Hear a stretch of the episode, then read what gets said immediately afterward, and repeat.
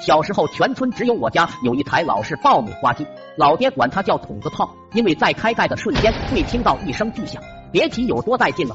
一天下午，班长小翠在窗外喊我，想找我老爹整点爆米花吃。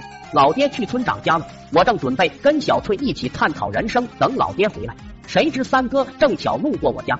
三哥从小就仰慕小翠的容颜，不断的在小翠面前吹嘘自己。小翠面泛桃花，沉浸在三哥的故事里。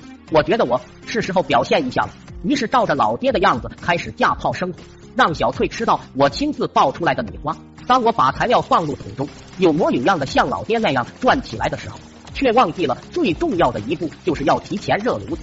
三哥为了讨好小翠，把火加的特别旺，随着炉内压强越来越大，里面时不时传来大米的砰砰声。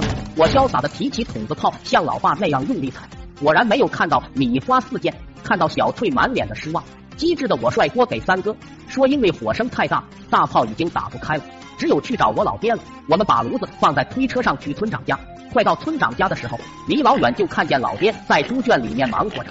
三头猪身上绑着绳套，绳子另一头系在了我爹手腕上，为了牢固和方便拽着猪，用的都是粗粗的麻绳。到坡顶的时候，三哥不小心把手摁到了滚烫的火炉上，三哥慌忙脱手，他这一放手。这圆滚滚的东西没人扶着，顺着坡就往猪圈里滚。我站在坡顶向老爹大声的呼喊，因为距离太远，老爹只看见我张牙舞爪，并没有听见我在说什么。但是老爹的反应也特别的迅速，老爹一个金刚铁腿功，筒子炮瞬间停下，可能是用力太猛，盖子被一脚踢开，伴随着一声巨响，龙盖精准的射在了猪屁股上，场面顿时失去控制，三头被绑的花猪受了惊。四散狂奔，可怜我爹被炸得披头散发，来不及反抗，就被三头猪拖着练起了凌波微步。我和三哥紧跟后面追赶，奈何猪跑得太快了，根本撵不上。再转了一个大弯后，三头猪速度丝毫不减，拽着我爹就上了村东的冰河。花猪们刚驶入河面，就滑倒在冰面上。只见三头猪在冰面上不停的摩擦，老爹也从凌波微步改成了蛤蟆功。诡异的三猪一人组合，终于在滑了三十米左右停了下来。我和三哥相继赶过来，再看老爹已经懵逼了，黢黑的脸上挂着疲惫。我爹身上的棉线、棉裤、棉花都没了，成了秋衣秋裤。看着老爹恍惚的神情，对这三头猪的恨意顿时涌上心头。我生气的走到正在努力打晃的猪面前，二话不说，你大爷的一猪一脚！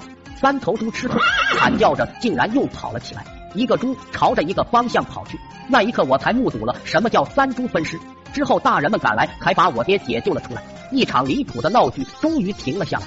自那以后，老爹尘封了他的筒子炮。后来，据村里人采访我爹，问我爹被猪拖着时感受，我爹深沉的说：“他们好快。”真的，有那么一刻，我仿佛都看到了光。